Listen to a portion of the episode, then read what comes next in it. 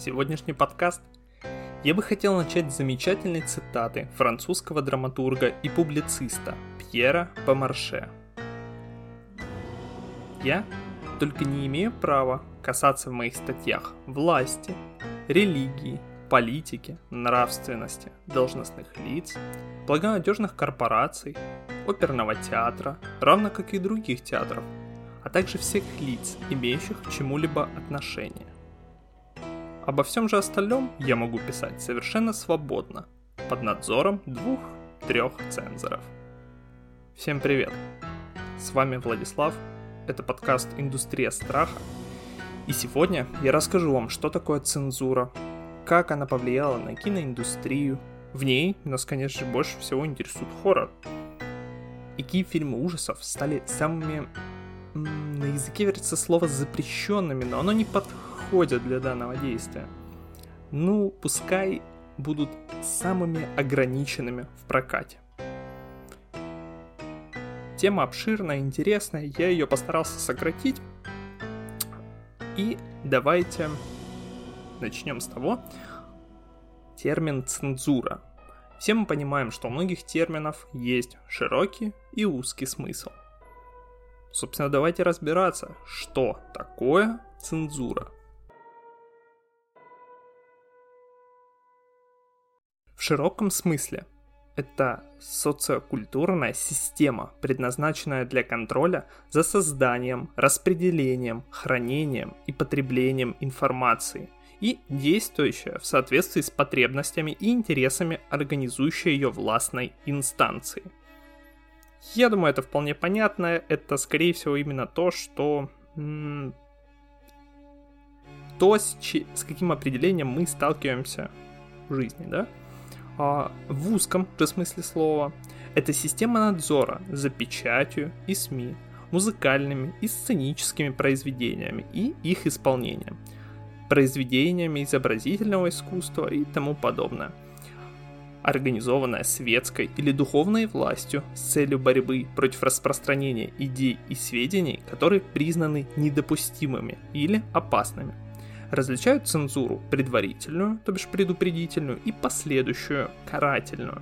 Результатом цензуры, как правило, является разрешение или запрет на публикацию того или иного произведения, требования его исправления или изъятия из всеобщего доступа а также репрессивные меры в отношении автора, редактора или издателя.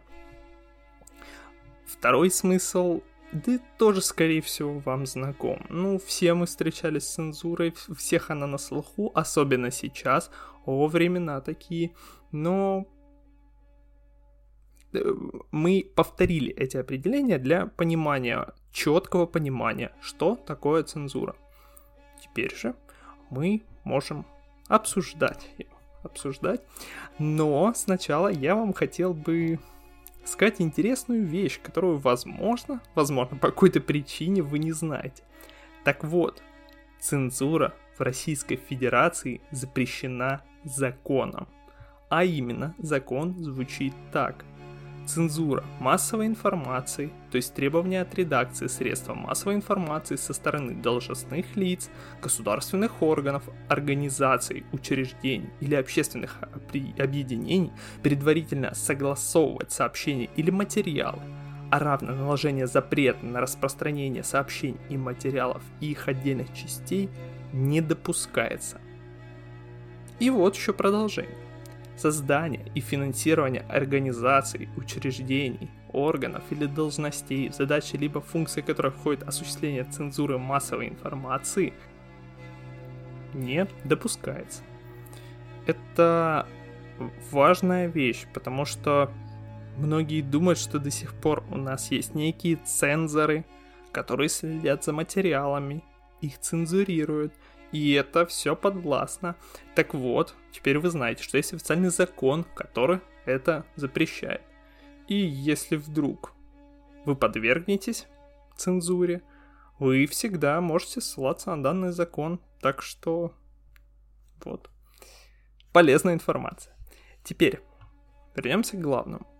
Как работает цензура в кинематографе? Мы уже поняли, основное понятие цензуры? Ну, давайте теперь разбираться.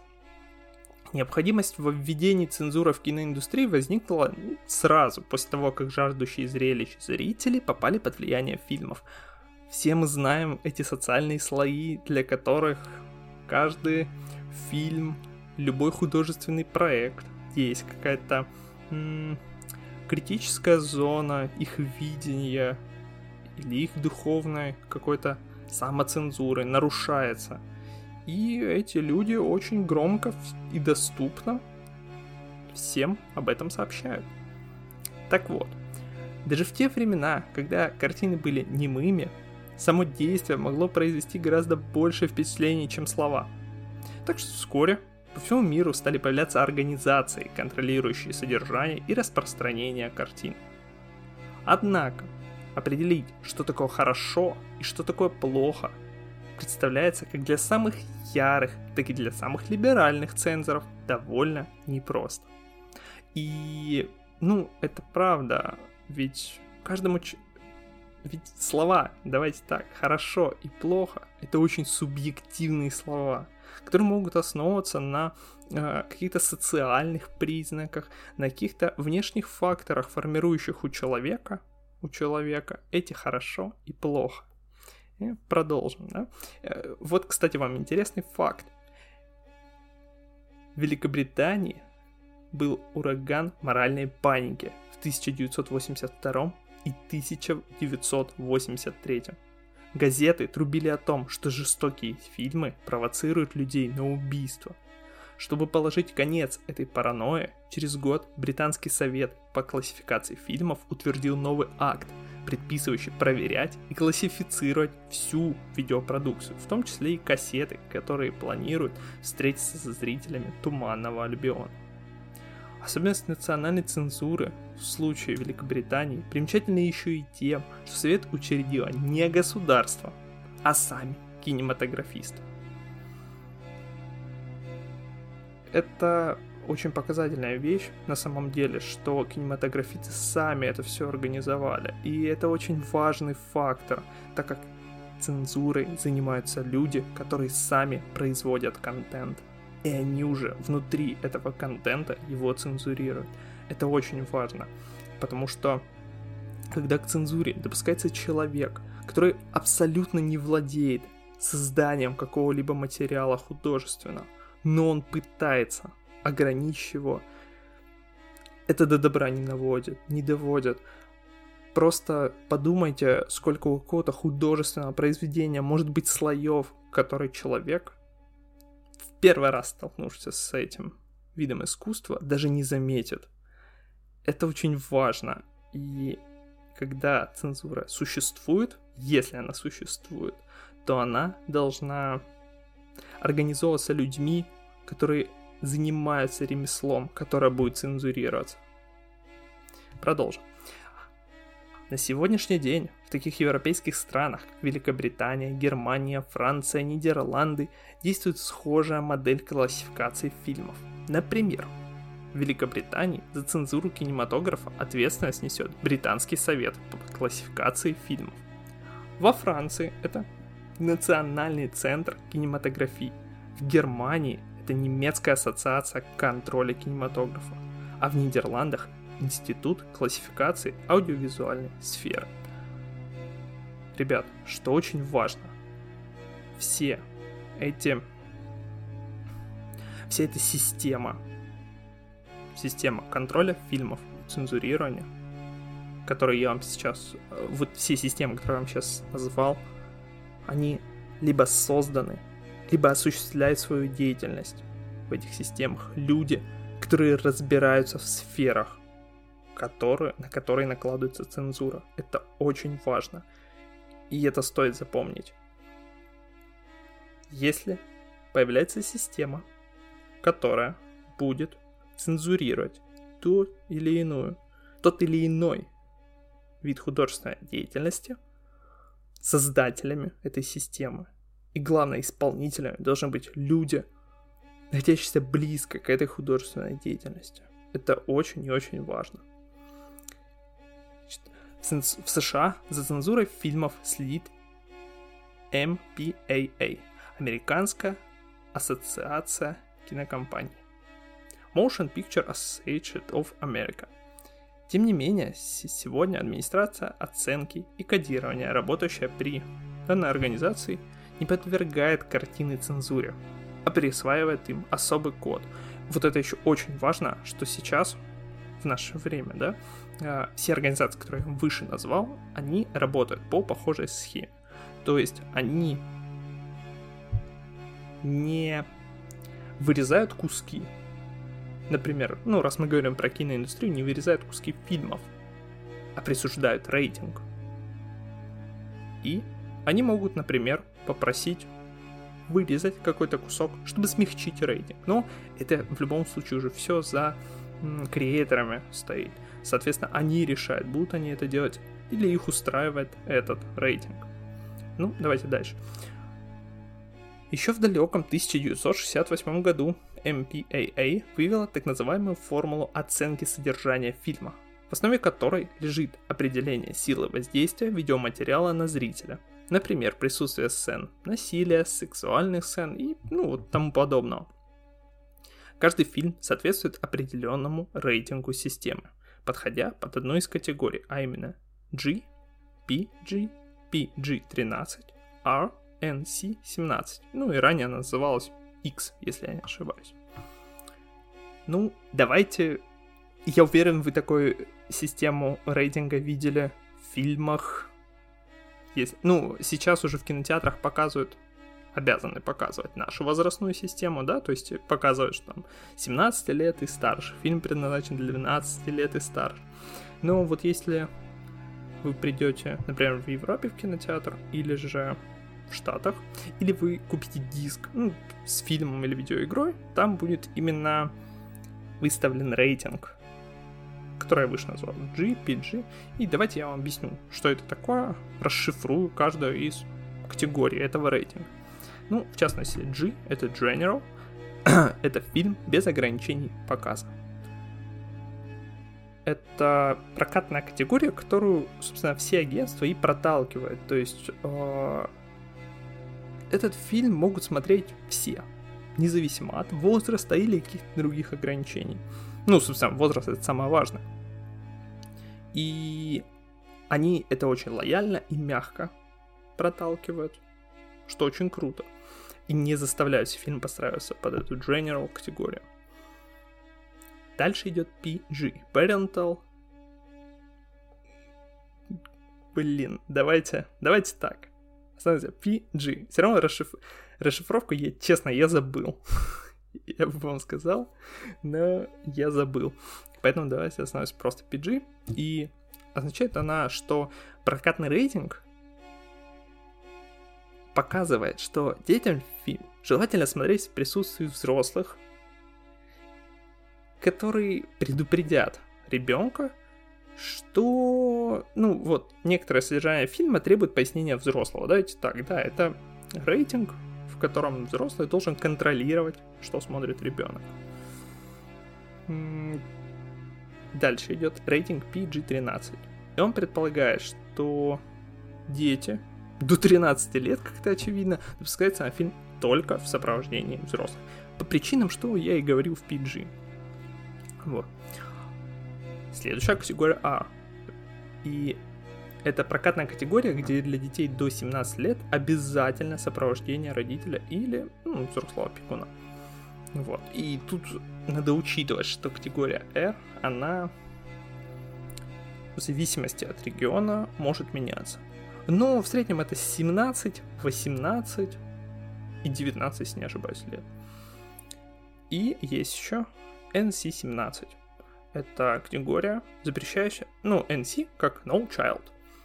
Она запрещает просмотр фильма для тех, кому нет 17. И тут очень важно, вот тут уже очень сильно разнится, потому что, например, это может быть и 17 лет, и в некоторых регионах даже 21 год. Вот, но это одна из самых верхних категорий для фильмов, когда он допускается к широкому прокату. Ну да, давайте так, это самая верхняя категория для фильмов, которые допускаются к широкому прокату.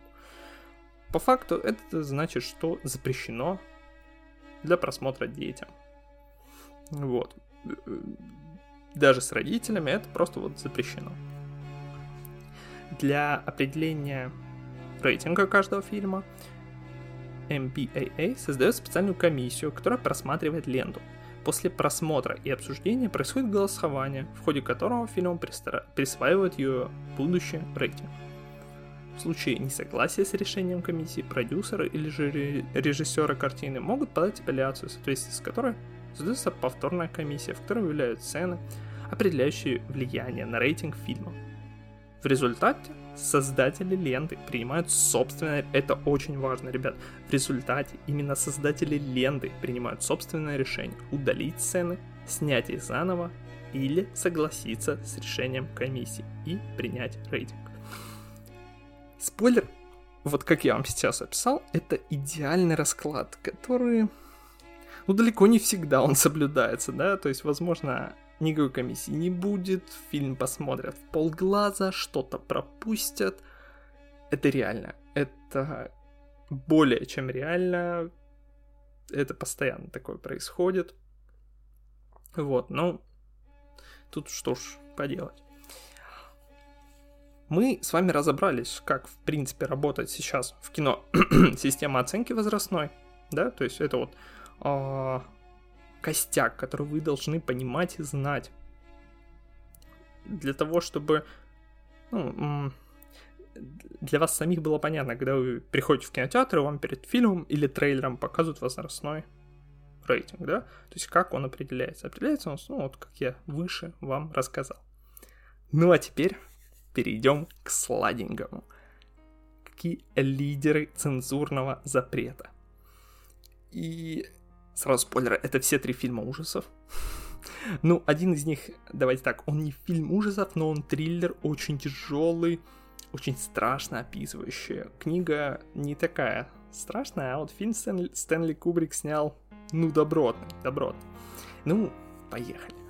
А, значит, в последнее время было проведено очень много исследований, попытавшись определить самые нецензурные картины, которые запрещали во многих странах, переносили, где сами авторы потом от них отказывались. Ну, давайте так. Претендент. Это не какая-то стопроцентная истина, но, но. Претендентами на первенство среди запрещенных показов фильмов в соответствии с данными различных источников. Внимание, это очень важно, то есть это не код одного источника, тут данные почти что 10 или 15 источников, откуда вся информация бралась, значит, стали ленты. Заводной апельсин, техасская резня бензопилой и изгоняющий дьявола. А, ну, давайте про каждый чуть-чуть поговорим. Я уверен, что все их смотрели, все вы их знаете, но давайте чуть-чуть каждому уделим внимание. И так вот, в фильме «Заводной апельсин» режиссера все вы его знаете, Стэнли Кубрик, произведен анализ причин преступности среди молодежи, терпимости нового поколения к привычным моральным ценностям и жизненным устоям современного общества. Скорее всего, вы либо читали, либо смотрели. Ну, это вот, я только что назвал, это краткая выжимка сути книги, да?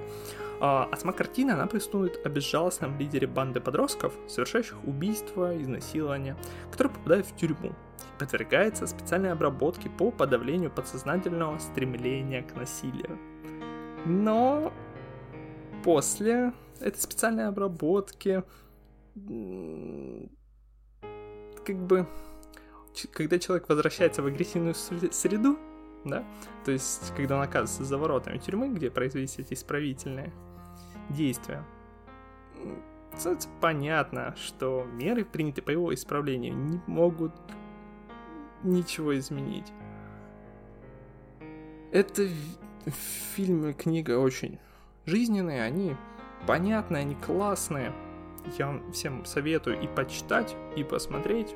Книга и фильм, они очень близки по содержанию, ну, выводы а, Давайте так, даже выводы из них примерно одинаковые, все делаются, но по атмосфере они сильно различаются, очень сильно различаются. Посмотрите, почитайте, очень советую.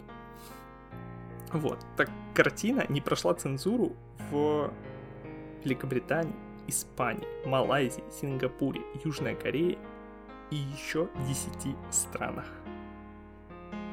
Это очень достойно. Там довольно суровые сцены насилия. И, наверное, там было за что. Было за что наказать их так, чтобы не прошла цензуру картин. И все мы знаем, что это уже сейчас стало классикой кинематографа. И сейчас, конечно же, этот фильм уже везде показывают, но вот такая нелегкая судьба постигла ее на релизе. Вот так вот. Следующий фильм — это хоррор Маркуса Ниспела «Техасская резня бензопилой». Опять же, скорее всего, вы видели более поздние версии переиздания. Ну, я неправильно сказал, перезапуск вселенной, да? И да, значит, этот фильм... Э, ну, давайте сначала. Э, для тех, кто не знает, этот фильм повествует о том, как одна семья приезжает на трейлер, на трейлере в Техас, чтобы проверить могилу дедушки, который некогда жил на ферме. По соседству также располагается еще одна ферма, увешанная жуткими предметами, сделанными из кожи и костей. Ну, то, что людей это они узнают позже, это животных, как они думают. Вот, и там в самой ферме живет семейка рабочих с скотобойни. Вот. Ну и, конечно же, все мы с вами знаем, что там обитает некто, кто носит маску из человеческой кожи. И вот этот фильм вызвал очень бурный протест кинокритиков в не просто многих странах, а, ну, обычно европейские страны, часть евро... есть части европейских стран, которые относятся довольно лояльно к фильмам. Даже там, когда был поток слэшеров огромный, они относились нормально. Но тут, внимание, Финляндия, Исландия, Ирландия и Норвегия а также Великобритания, Бразилия, Австралия, Германия, Сингапур, Швеция, Чили, они все, все забраковали этот фильм. И такая же история случилась, как и с заводным апельсином. Фильм стал культовым, это культурное явление, это уже классика. И сейчас м- перезапуски проката с ним есть во всех странах. Вот так вот складывается история. И последний, третий фильм, это лента Уильяма Фридкина. Я ее уже затрагивал в каком-то из подкастов, точно не помню, но мы говорили про актрису, которая играла главную роль. Так вот, этот фильм «Изгоняющий дьявола». Для тех, кто не знает, фильм рассказывает о том, как в семью известной актрисы приходит беда, ее несовершенная, несовершеннолетняя дочь начинает вести себя неадекватным образом, ну и мать полагает, что ее что это следствие ее личной трагедии, врачи подозревают психические заболевания, и, ну, никто не может поставить точный диагноз. Вот. И в итоге священника приглашают, который выносит вердикт, что девочка одержима дьяволом. Однако, что забавно, фильм этот уже классика, он вышел давно, но там показано что современное общество представляет собой абсолютно атеистический мир.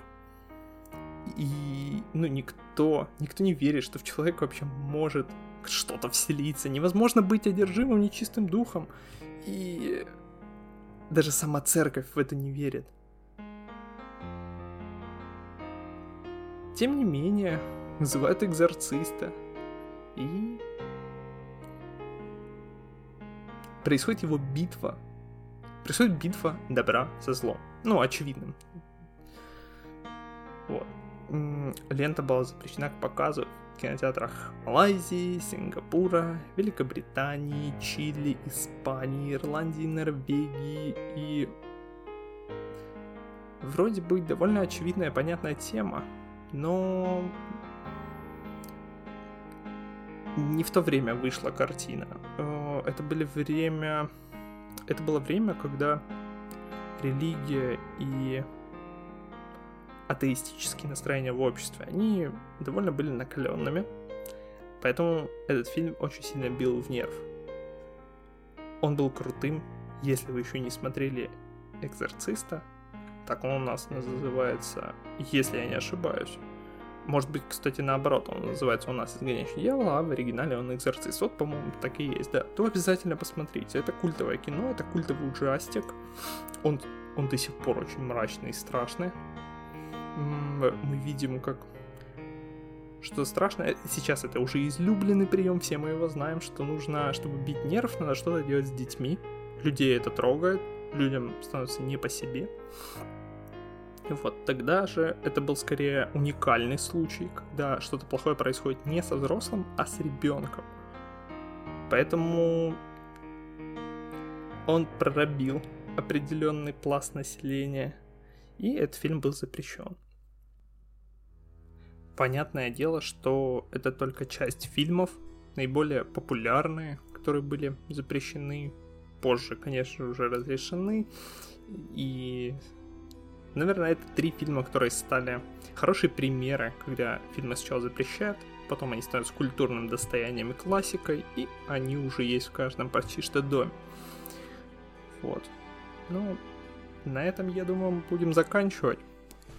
Я основную мысль, которую хотел рассказать, объяснить, я рассказал. Теперь мы чуть лучше понимаем, что такое цензура, из-за чего могут запретить и как работает вообще цензура в наше время. С вами был Владислав.